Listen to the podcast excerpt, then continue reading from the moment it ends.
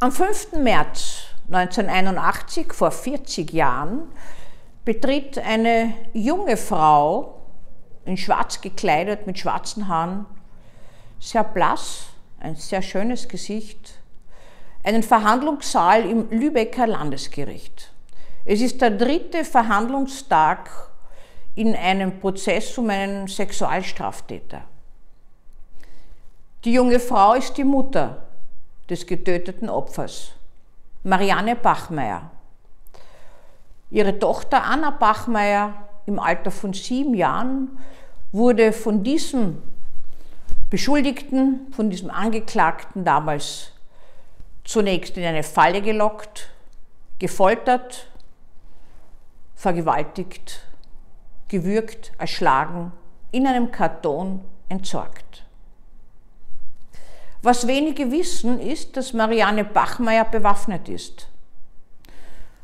Sie hat auch Schießen gelernt. Sie erschießt im, besser gesagt, fast vor dem Gerichtssaal den Mörder ihrer Tochter. Von den acht Schüssen zielen sechs direkt und sind tödlich. Der Mann fällt um und ist tot. Befragt, warum sie etwas derartiges macht, ob das Rache ist, sagt sie, Nein, sie wollte nicht, dass er ihre Tochter schlecht macht.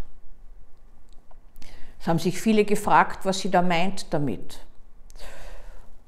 Und sie meinte damit, und das sage ich Ihnen jetzt aus meiner Erfahrung, dass manche Sexualstraftäter oder eigentlich die Mehrzahl die Schuld der Sexualdaten auf das Opfer schieben. Das Opfer hat mich verführt, es hat äh, dem Opfer Spaß gemacht, es wollte das selbst, ich hätte gar nicht das so getan und hätte das nicht so wollen. Übrigens auch Frauen als Sexualstraftäterinnen tun das. Ob das wirklich das Motiv war oder nicht, wissen wir nicht. Marianne Bachmeier lebt nicht mehr. Sie ist im Alter von 46 Jahren gestorben. Aber sie hat vorher noch ihren Prozess bekommen und sie hat ein mildes Urteil bekommen.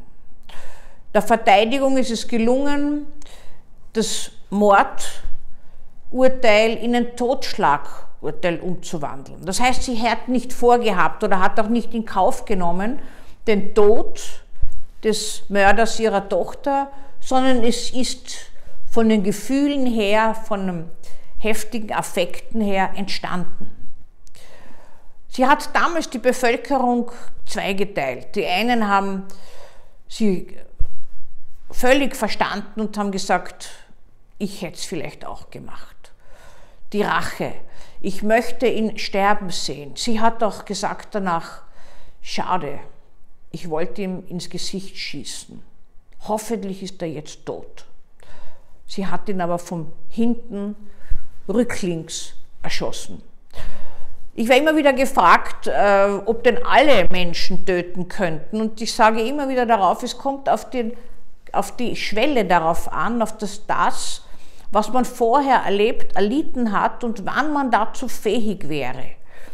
Und es haben viele ihr Motiv ja gar nicht geglaubt. Sie haben gemeint, es ist sicher Rache. Sie wollte ihn hinrichten.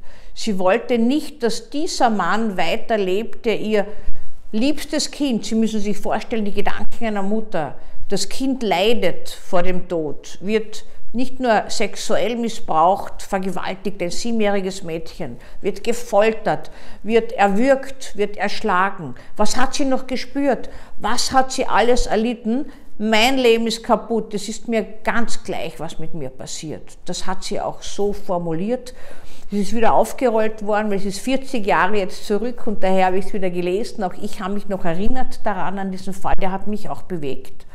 Weil ich mich damals gefragt habe, wie man sowas machen kann. Da war ich noch weniger mit der ganzen Forensik und Justiz verbandelt und äh, dann hat mir äh, ein, ein, ein Freund erklärt, naja, das ist ja ganz klar, ich meine, die Leute wollen einfach, dass der Täter, der Mörder von Angehörigen ordentlich leidet, auch stirbt und weiß ich was. Das ist auch der Grund, warum es ja zum Beispiel in Amerika auch oft äh, sehr gut ankommt bei Angehörigen von Opfern, äh, von Menschen, die getötet wurden, dass man zuschaut, wie der Täter sich gewissermaßen am elektrischen Stuhl aufbäumt, bevor er dann wirklich stirbt oder die Giftspritze bekommt und, äh, und stirbt. Das heißt, man schaut hier zu und man nimmt an, dass hier die Rache, das Rachegefühl ein bisschen eine, einen Ausgleich für den Verlust darstellt. Kann bei manchen Menschen vorkommen, bei den meisten hilft es nicht.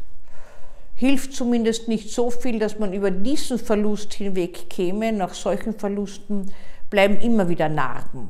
Auch wenn die einzelnen Täter und Täterinnen, und auch Marianne Bachmeier hat das versucht, versuchen einen Ausgleich zu finden. Man könnte auch sagen, Sühne betreiben. Das ist zwar ein, äh, etwas aus dem religiösen Bereich dieser Begriff, aber eigentlich heißt es einen Ausgleich schaffen.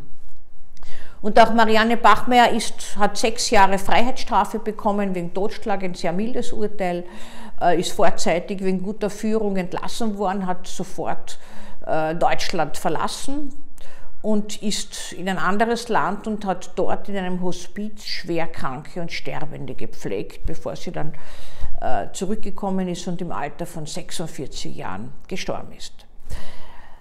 Sie könnten sich fragen, meine Damen und Herren, wie Sie dazu stehen, ob Sie das nachvollziehen können.